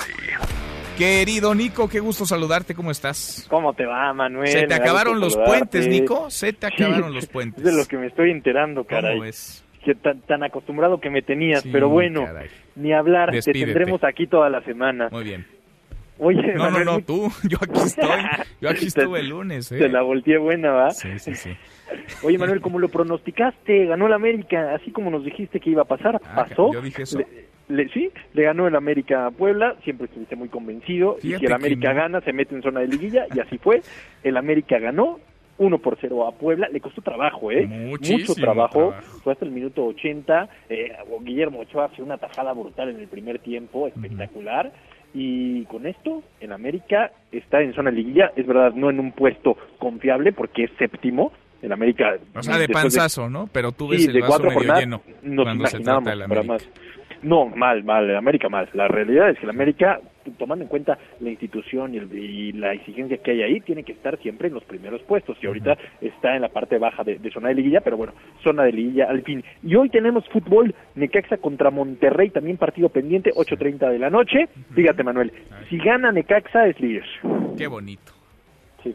Qué bonito. Que es en Aguascalientes aparte, ¿no? Es en Aguascalientes y en Monterrey arrancó flojo. Suele suceder, ¿no? Con rayados y con los tigres que no arrancan del todo, cierran muy bien, pero empiezan flojos. y empiezan flojos porque ya conocen la liga, para bien o para mal, ya conocen la liga, ¿no? Entonces saben que, que no pasa nada si puedes arrancar un poquito flojo, porque después aprietas el acelerador y ya con eso te alcanza para meterte a la liguilla. Sin duda. sin Tristemente. duda. Mucho es así. fútbol, ¿no? Esta semana. Sí, y también tuvimos ayer lo del preolímpico. Pierde la selección mexicana femenil y están listas las semifinales. ¿Cómo está la cosa con las mujeres? Van contra Estados Unidos en la semifinal. Si México le gana a Estados Unidos en la semifinal, tiene su boleto a los Juegos Olímpicos de Tokio. Si México pierde con Estados Unidos, no tiene boleto a los Juegos Olímpicos de Tokio. Así, tal cual. La otra semifinal, Canadá contra Costa Rica. Bueno, el todo por el todo, ya, Nico. Está muy difícil, está complicado porque entendemos que son potencias, ¿no? Tanto Canadá como Estados Unidos son potencias en el fútbol femenil y México, por más que ha crecido, todavía no está al nivel de, de, de estas elecciones, ¿no? Ojalá que, que algún día podamos estar. Oye, Nico, ¿nada se ha alterado en Japón por el tema del coronavirus? Que, ver, vaya, que directamente no está pegándole a Japón, pero sí hay Sí, varios casos ya registrados Fíjate, en Japón. Te escuchaba con lo de China y el Gran Premio de China. Mencionar que ni Fórmula 1 ha mencionado nada, ¿eh? Nada. Es más como una estrategia, entiendo, de política nacional, en donde dicen, oye, se van a cancelar todos los eventos deportivos, pero también la FIA y la Fórmula 1 tienen que decir, oye, sí, perfecto, ya se canceló el de China, lo, eh, se va a disputar, pero en otro lado, o lo vamos a reprogramar. Entonces todavía no se pronuncia, hay que estar pendientes con, con Sí, eso. Porque además se, se están adelantando, Nico. Es decir, el Gran Premio. es en abril. En abril, mediados de abril, hombre. Pero en bueno, febrero. Se están adelantando bastante. Y por el otro lado de los Juegos Olímpicos, eh, ya sacó un comunicado el Comité Olímpico Internacional donde dice que estamos tranquilos todos, ¿eh? O sea, que no hay bronca. Los Juegos Olímpicos que son a finales de julio, principios de agosto, y que al parecer ahí vamos a estar todos tranquilos en, en Japón. Ah, bueno, vamos a estar todos allá. Qué bien. tú, yo, Qué buena noticia. ya sabes, Qué Miyagi, buena noticia. Guille, Eh, sí, ya. sí, sí. Es que ya nos la debes. Que aquí ya estamos puestos, ¿eh? Vamos a estar tranquilos. Tú allá. nos dices qué hay que llevar, a qué hora hay que estar y listo. No, ya, ya aparte Azteca ya tiene los derechos también teleabierta, ¿no? Ahora sí ya podemos ser todos amigos. Ah, pues ahí está, mira, qué bonito. ¿Ves? Amor y paz, Nico. Amor y paz, como debe de ser. en estos tiempos, abrazos, Manuel. Abrazos, no Gracias. balazos. Nico, en un ratito más los escuchamos. A las tres los esperamos en Marque Claro por MBS Radio, platicando de la jornada, de todo lo que está pasando en el mundo de los deportes. Que no es poco, es muchísimo. Nico, un abrazo. Muchísimo. Saludos. Gracias, Nicolás Romay. Con los deportes, pausa antes, una vuelta por el mundo de la mano de mi tocayo Manuel Marín. Y volvemos, hay más en esta mesa, la mesa para todos. Internacional. La Unión Europea necesita aprender más a escuchar a su gente que estar pendiente del Brexit, aseguró la líder de la extrema derecha francesa Marie Le Pen. Durante una entrevista, la ex candidata presidencial afirmó que es momento de salvar a la Unión Europea antes de que se desintegre. Ahora hay dos alternativas. O la Unión Europea se da cuenta de que hay un enorme problema y frena antes de estrellarse contra el muro, escucha a los pueblos y participa en esta alianza de las naciones europeas que queremos crear, o sigue con sus anteojeras y otros países abandonarán la Unión Europea. Es una certeza. Joe Biden, dos veces vicepresidente y candidato favorito del establishment demócrata, quedó en un lejano cuarto lugar en los llamados caucus de Iowa. Parece ser una mala semana para los demócratas, que han visto a su principal rival, el presidente Donald Trump, ganar todas las batallas y perfilarse sin problema alguno a la reelección. No te levantes. Podrías perder tu lugar en la mesa para todos. Con Manuel López San Martín. Regresamos. Trasladan a El Lunares al penal del Altiplano. El presunto líder de la organización delictiva La Unión Tepito fue llevado a un centro de máxima seguridad debido a su alta peligrosidad.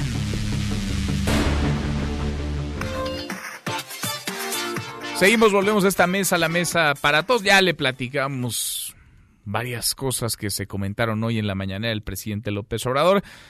Desde luego el tema de los puentes, pero vamos a los asuntos de fondo, más allá de lo anecdótico y de lo simpático, más allá de lo que inunda con memes las redes sociales.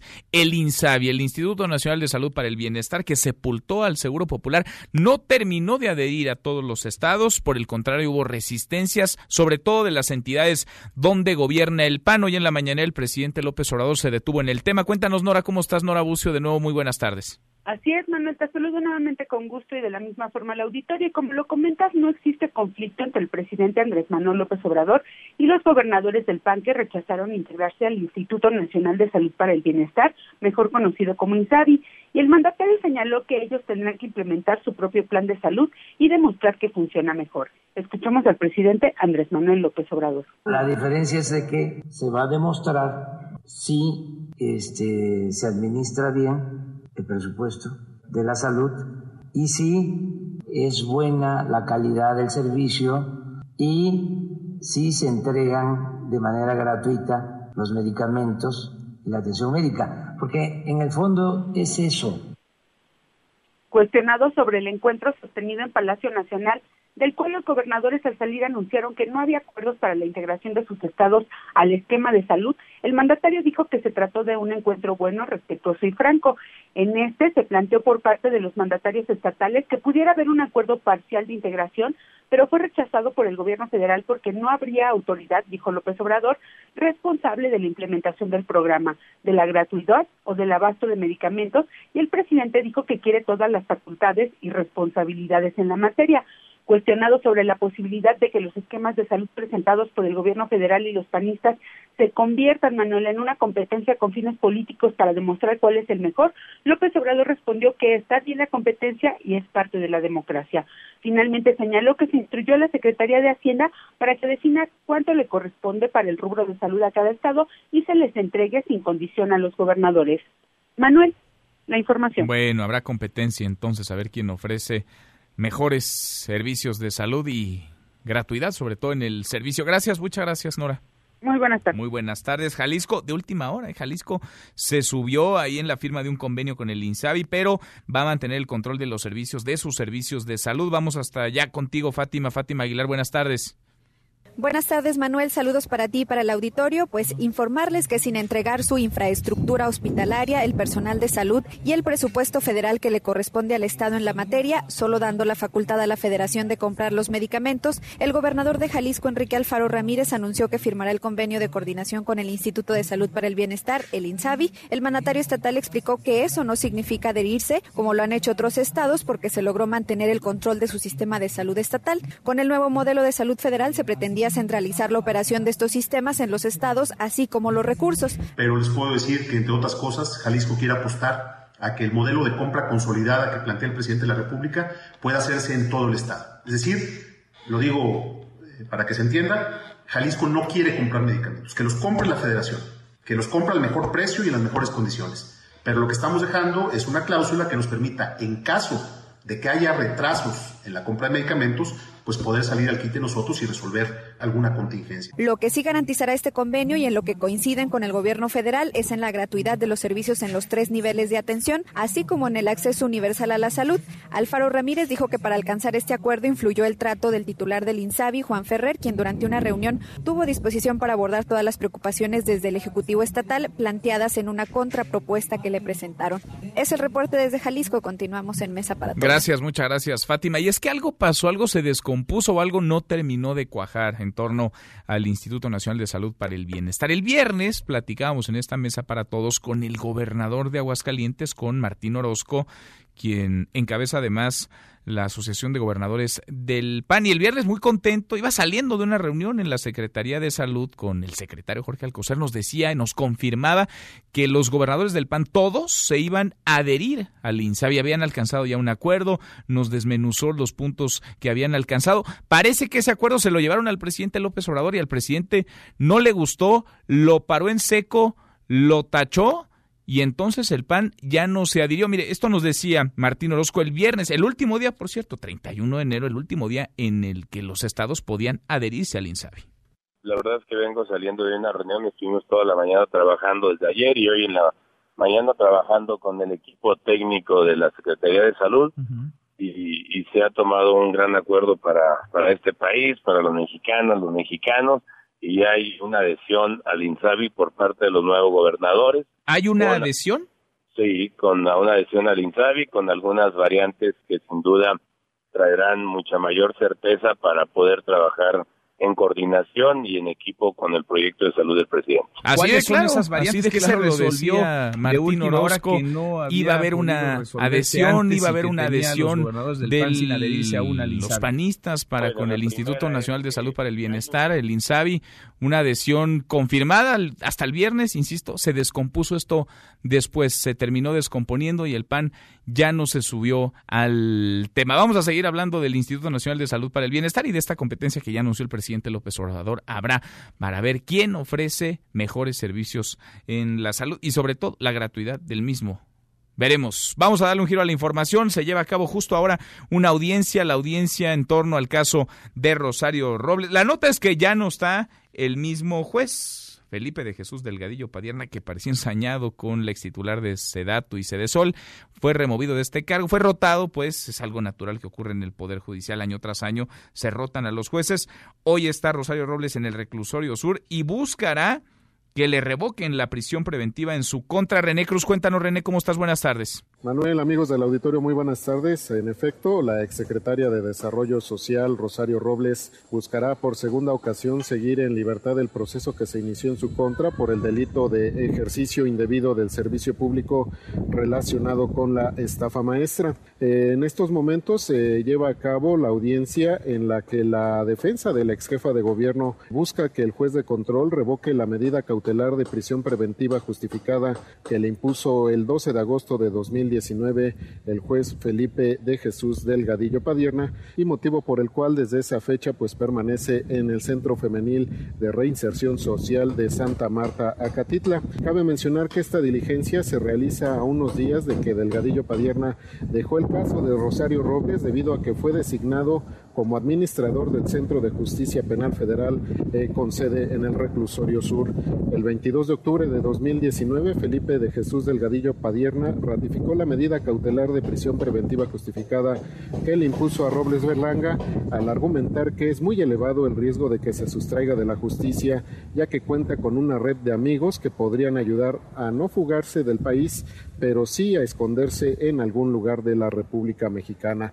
Así las cosas, Manuel, pues será en el transcurso de las próximas horas, ya con un nuevo juez de control, cuando pues se determine si Rosario Robles eh, podrá seguir en libertad eh, su proceso o continúa internada en la penitenciaría de Santa Marta, Acatitla, en espera de que se lleve a cabo una nueva audiencia, luego de que el próximo 13 eh, de febrero vence el plazo para la investigación complementaria. Manuel, amigos del auditorio, el reporte que tenemos desde el Reclusorio Sur. Muy buenas tardes. Muy buenas tardes, gracias. René, a ver, a ver qué pasa en el caso de Rosario Robles, la moneda la moneda justo ahora en el aire. Casi llegamos a la media hora con 27. Pausa y volvemos con un resumen de lo más importante del día. Esta mesa, la mesa para todos. No te levantes. Podrías perder tu lugar en la mesa para todos. Con Manuel López San Martín. Regresamos. Thank you. Hay 10 pasajeros aparentemente a bordo que están en cuarentena en sus habitaciones que tienen fiebre. Aíslan a más de 5.000 personas a bordo de dos cruceros por coronavirus. Las autoridades de Japón ponen en cuarentena a unas 3.700 personas que viajan a bordo de un crucero en la bahía de Yokohama, mientras que en Hong Kong otras 1.800 personas viven un caso similar. Cuando tuvimos esta inspección médica fue realmente rápida. Ellos entraron y salieron de nuestra habitación. En 45 segundos me chequearon a mí y a mi esposa.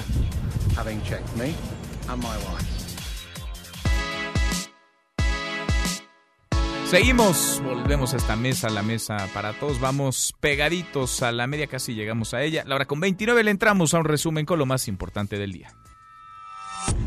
Resumen. Resumen. No van a desestabilizar a la Universidad Nacional Autónoma de México, así respondió Enrique Grau, el rector de la UNAM, ante los paros en 11 escuelas y facultades de la UNAM y los ataques de ayer contra la torre de rectoría, ataques que por cierto se han vuelto ya una constante en los últimos meses. La voz de Enrique Graue. A la otra cara, a esos otros, otros y otras, quienes solo buscan desestabilizarnos, les digo que no lo conseguirán que tenemos claro lo que buscan, que no conseguirán que escalemos la violencia con más violencia en aspiración y conseguir lo espurio de sus pretensiones. Por cierto, en un rato más a las 4 de la tarde se espera una marcha de colectivos de estudiantes de la UNAM que saldrá del Ángel de la Independencia en dirección al Zócalo de la Ciudad de México. En el mismo contexto del conflicto en la UNAM que pasa por la violencia de género, hoy el presidente López Obrador contradijo de plano, le corrigió la plana al fiscal general Alejandro Getz Marero y rechazó impulsar una reforma para eliminar el feminicidio como tipo penal. Escucha al presidente de quitar eh, causales para feminicidios. Dijimos, no, no se mueve, porque si tenemos esta situación especial en la universidad y si se lleva a cabo una reforma aún siendo buena, se puede malinterpretar. Entonces, que las cosas queden como están.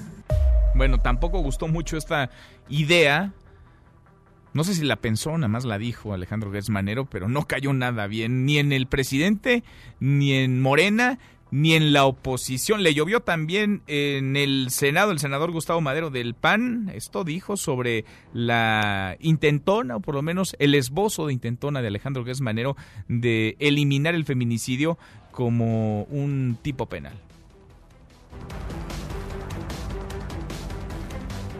Creo que el presidente liberal salió más conservador y pues le gusta la antigüita, como él estaba de chiquito, ¿verdad? Este, es eh, una mala idea es un retroceso y va a afectar si impone otra vez su mayoría con Morena a través de estas ocurrencias, pues va a afectar la actividad turística, el descanso de las familias y el rendimiento de los niños. Bueno, esas palabras de Madero tenían que ver con otra iniciativa que tampoco le gustó, que pasa por los puentes. Ahora sí, cuéntanos cómo le llovió a la propuesta de Gertz Manero en torno a los eh, feminicidios, eh, eliminar los mismos como tipo penal. En el Senado, Oscar Palacios. Oscar, muy buenas tardes. Manuel, buenas tardes. La Comisión para la Igualdad de Género del Senado manifestó su rechazo y preocupación ante la propuesta de la Fiscalía General de la República sobre la posibilidad de reclasificar el delito de feminicidio del Código Penal Federal.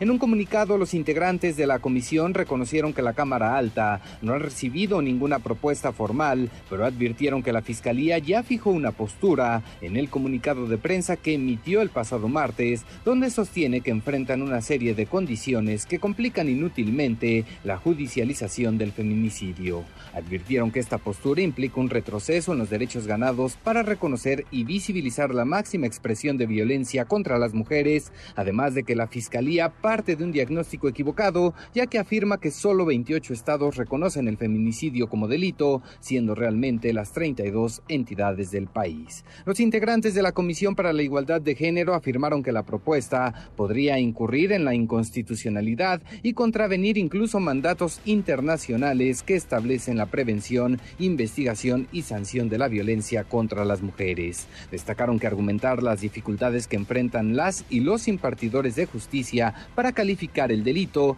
evidencia la enorme urgencia de seguir profesionalizando al sistema judicial mexicano en la protección, respeto y garantía de los derechos humanos de las mujeres. Manuel es el reporte. Buenas tardes. Muy buenas tardes, gracias. Muchas gracias, Oscar. Sobre el tema de los puentes, el presidente, usted lo sabe, es experto en guiar la comunicación, en manejar la misma, le sube, le baja el volumen, cambia un tema, dirige pues su narrativa y la conversación de la opinión pública. Hoy decidió que se hablara de los puentes, que se eliminaran los fines de semana largos y que todos le vayamos diciendo adiós a los puentes vacacionales para que los días feriados, los días festivos, fechas importantes se conmemoren cuando caigan martes, martes, jueves, jueves, viernes, viernes, ya no el lunes más próximo, el lunes más inmediato posible. Es la voz del presidente en la mañanera.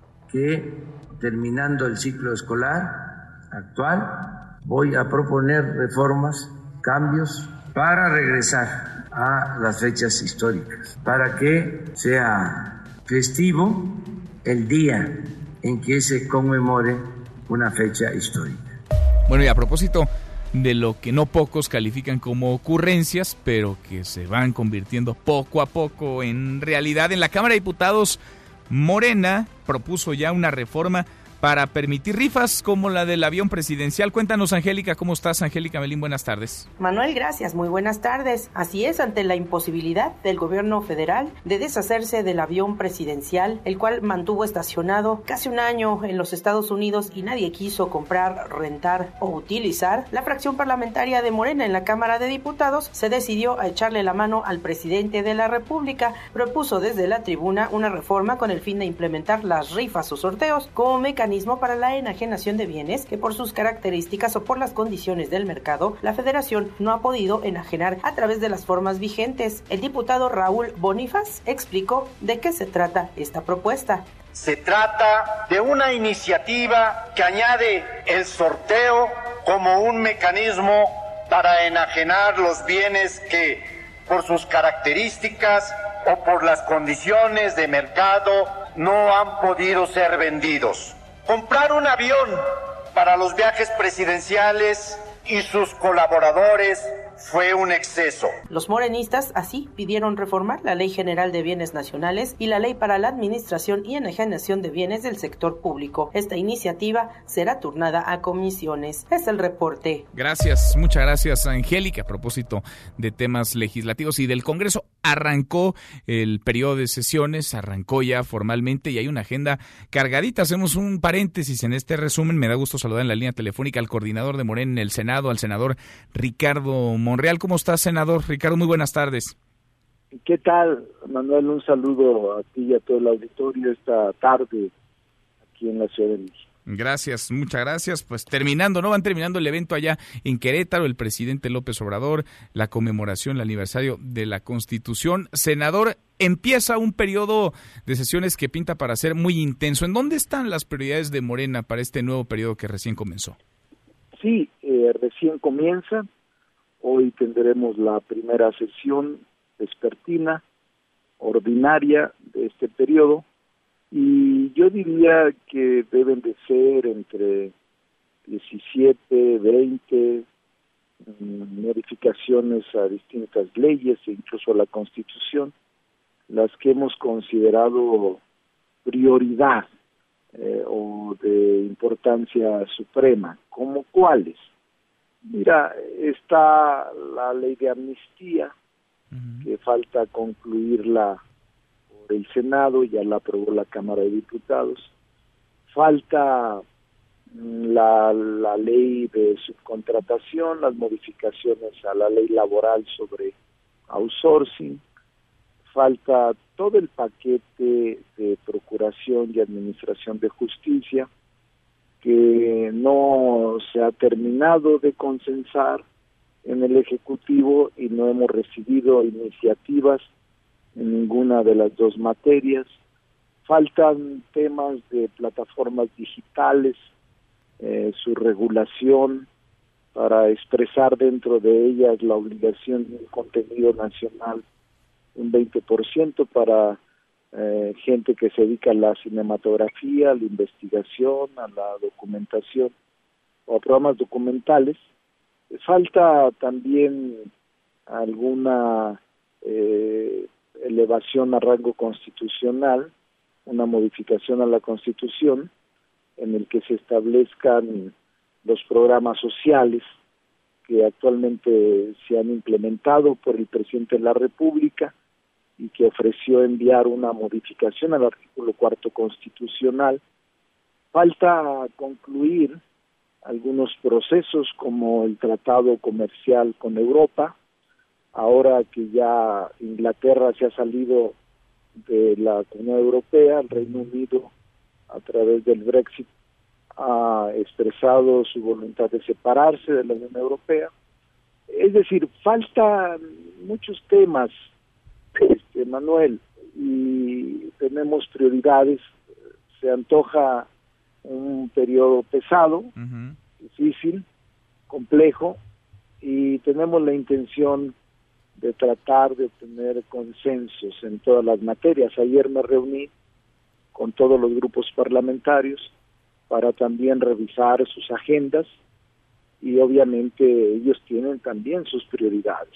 Sin duda. Entre otras, lo de cannabis, por ejemplo, Eso, eso qué tan, qué tan prioritario podría ser para el grupo parlamentario Morena, que es la mayoría, es prioritario. Es, es prioritario, pero no lo vamos a sacar si no hay un amplio consenso. La materia es tan delicada, Manuel, que tenemos que tener, eh, no solo con la sociedad, sino al interior de los organismos colegiados, como es el Senado de la República, un amplio consenso para eh, su aprobación. ¿Podría ir de la mano con el tema de reformar todo el sistema de justicia? Esto que hace unos días apenas se anunciaba, lo anunciabas, decías hay que meterle mano, hay muchas propuestas, quizá un parlamento abierto para escuchar diversas voces de académicos, de actores políticos, por supuesto, de jueces, de organizaciones de la sociedad civil. Sí, claro. Mira, eh, hay una intención de revisar los esquemas, los sistemas de procuración y de administración de justicia.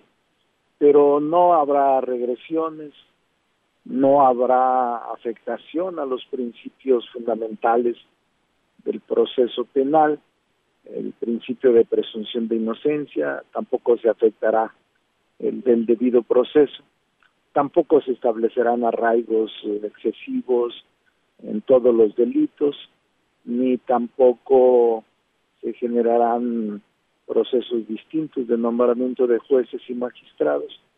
Es decir, aunque haremos una revisión puntual de todo el sistema adversarial en materia penal, eh, estamos nosotros comprometidos en el grupo de Morena, que es el grupo mayoritario, de no generar regresiones y de no incurrir en excesos que lastimen derechos humanos o garantías fundamentales. Actuaremos con mucha responsabilidad en esta y en otras materias. Que es, que es clave, ¿no? Esa parte, senador, estoy platicando con el senador Ricardo Monreal, coordinador de Morena en la Cámara Alta. El tema de la cannabis ya lo comentábamos, es uno polémico, por supuesto el de reforma al sistema de justicia que despertó muchas reacciones. El del outsourcing, ¿cómo quedaría? Porque hay outsourcing abusivo, muy abusivo desde hace mucho tiempo, pero también hay un outsourcing que ayuda a crecer, que ayuda a generar empleos, que es un, digamos, un buen outsourcing. ¿Cómo piensan legislar ese asunto que por momentos parecía salir a finales del año pasado y luego se atoró? Sí, mira, el próximo día 12, es una muy buena pregunta, Manuel, el próximo día 12 se establece en el Senado un parlamento abierto para escuchar todas las, las partes, eh, dirigentes sindicales, organizaciones obreras, sociedad civil, empresarios. Yo también creo que no se puede satanizar por completo una figura de subcontratación, que de hecho existe. Eh, las propias instituciones públicas, eh, Manuel, tienen subcontratación. Eh, lo que tenemos que es evitar que se abuse y que a través de esta figura se evadan impuestos al erario o se violen derechos de los trabajadores. Eso es lo que hay que hacer, regular y establecer candados para que la ley laboral se cumpla y no se cometan abusos por parte de nadie. Esa es la idea principal. Por eso la solución no es desaparecer la subcontratación, sino de establecer una mejor regulación de la misma. Esa es la idea. Pues vamos platicando el camino. El 2 entonces es un día importante. El 12 arranca este Parlamento abierto. Pinta, será seguramente un periodo este, el que comenzó en el Senado, también en la Cámara de Diputados. Muy intenso, senador. Lo vamos platicando en el camino y te agradezco como siempre. No, un saludo a todo el auditorio, Manuel a tus colaboradores, que son muy eficaces. Gracias, muchas gracias, senador.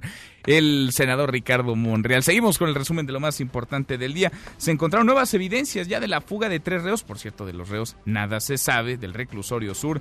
Habrían tenido oportunidad de realizar varias llamadas desde teléfonos celulares. ¿Qué novedad? ¿A poco hay celulares en las cárceles? Cuéntanos, Juan Carlos. Juan Carlos Alarcón, buenas tardes.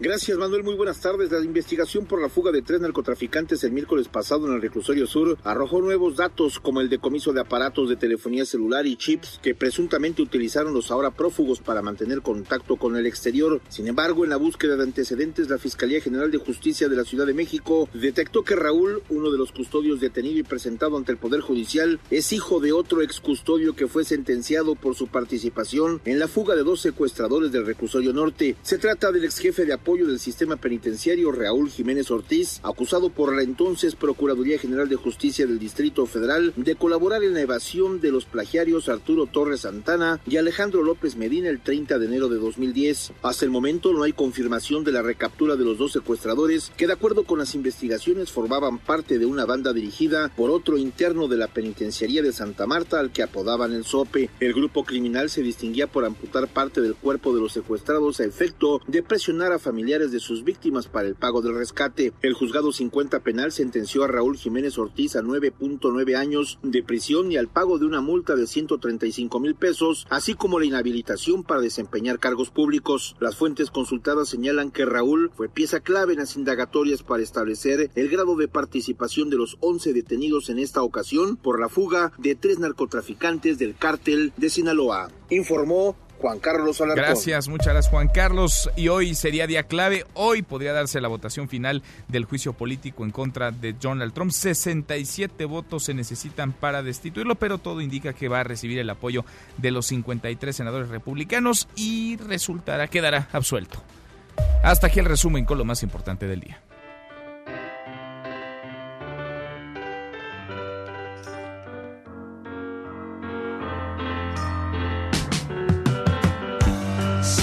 Querido Miyagi, segundo tiempo en esta mesa para todos. ¿Qué estamos escuchando? ¿Cómo te va? Lo estamos escuchando, ya resulta muy obvio, los Beatles. Este, la canción. ya la canción se Casi llama. un- una de cada dos oímos a los Beatles, ¿no? No, 50%. Bueno, esto es este. Una canción que se llama Sexy Sadie, que viene en el álbum llamado The Beatles, mejor conocido como el álbum blanco de 1968. Y todo ello es porque está dedicada al Maharishi Mahesh Yogi, quien hoy, hace 12 años, se murió. Pero lo importante es que, bueno, fueron sus seguidores los Beatles. De hecho, Lennon le escribe esta porque estaba completamente decepcionado de él, ya que quiso tener sexo con Mia Farrow. Ella no se dejó. Y para, esas, y sí. para Lennon fue como muy decepcionante que un hombre espiritual este, Cayera en los tuviese esos mundanos. placeres mundanos. Pero no solo eso, fíjate que tuvo un gran impacto, no en la cultura de los 60, porque también era este, seguido por los Beach Boys. Y uno de sus integrantes, Mike Love, se convirtió en maestro de la secta de este hombre, bueno, del grupo de este hombre, que desarrollaba lo que se llamaba la meditación trascendental, que después de ser un, un- un estudio científico que demostraba que la tra- meditación trascendental del Maharishi reducía el nivel de oxígeno en tu cerebro. Y por eso te permitía descansar. Ah, mira. Clint Eastwood es seguidor del Te Maharishi. relajaba, te ponía en un Te estado. ponía planito, planito. Como, el- como, como mesa de planchar. Así. Y este. Era, eh, tiene muchos Burro seguidores todavía. planchar, ¿cuál Es mesa de Yo, me, yo plancho en la mesa. Bueno, véame. Entonces, tiene muchos seguidores el Maharishi. Entre ellos Clint Eastwood, entre ellos este, varios músicos, este, cineastas. El Maharishi, el único que digamos que lo odiaron fueron los Beatles, particularmente Lennon, Harrison y Ringo. Pero tiene seguidores en todos lados. En todos lados. Mira. Y se murió hace 12 años el señor. es buena anécdota. En olor a santidad. Gracias, Miyagi. Y sí, burro de plancha. Te escuchamos en un ratito a las 7 charros contra gangster. Nosotros volvemos a la hora de los virus. Perdón, volvemos a esta mesa para todos.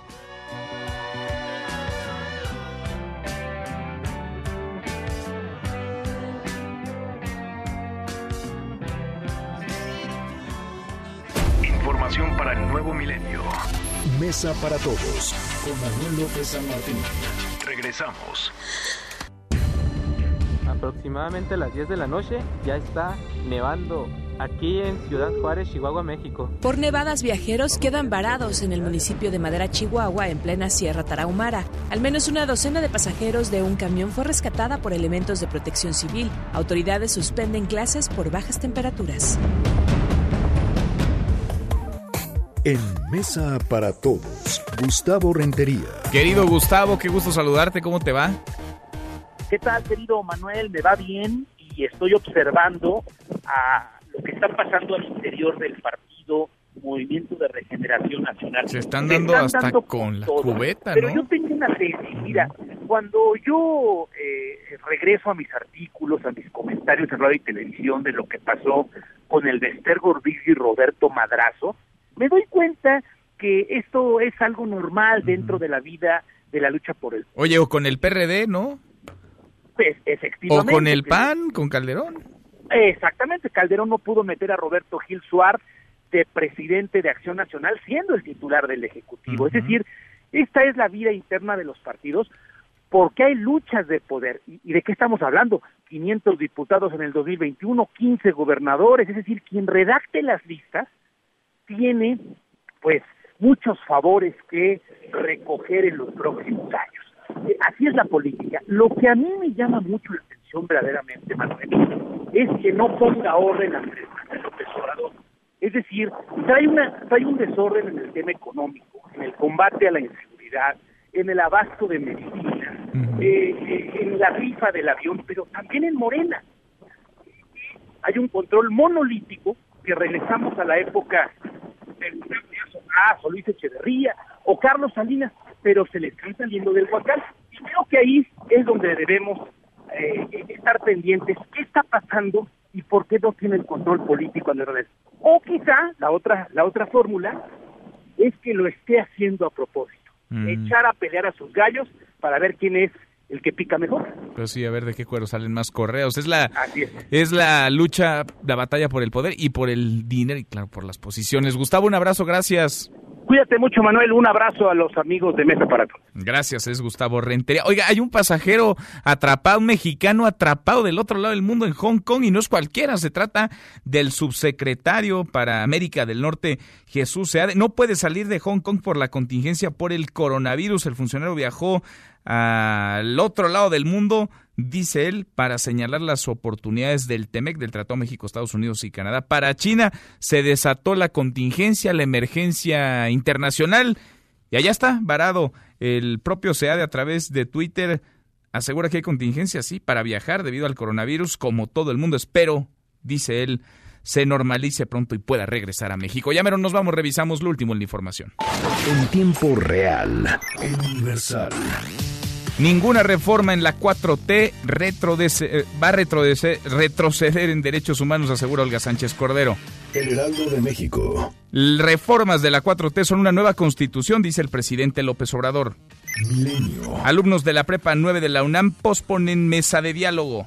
MBS Noticias. Nuevo León sí va a firmar convenio con el INSABI, dice su gobernador Jaime Rodríguez Calderón. Con esto llegamos al final, con esto cerramos. Gracias, muchas gracias por habernos acompañado a lo largo de estas dos horas, este miércoles, mitad de semana. Yo soy Manuel López San Martín. Se quedan con Nicolás Roma y Radio Marca. Claro, nos vemos al rato, 8 de la noche, Noticias República MX por ADN 40. Y aquí nos encontramos en esta mesa, la mesa para todos. Mañana, como todos los días. Pásenla muy bien, ya casi es viernes. MBS Noticias presentó Mesa para Todos con Manuel López San Martín.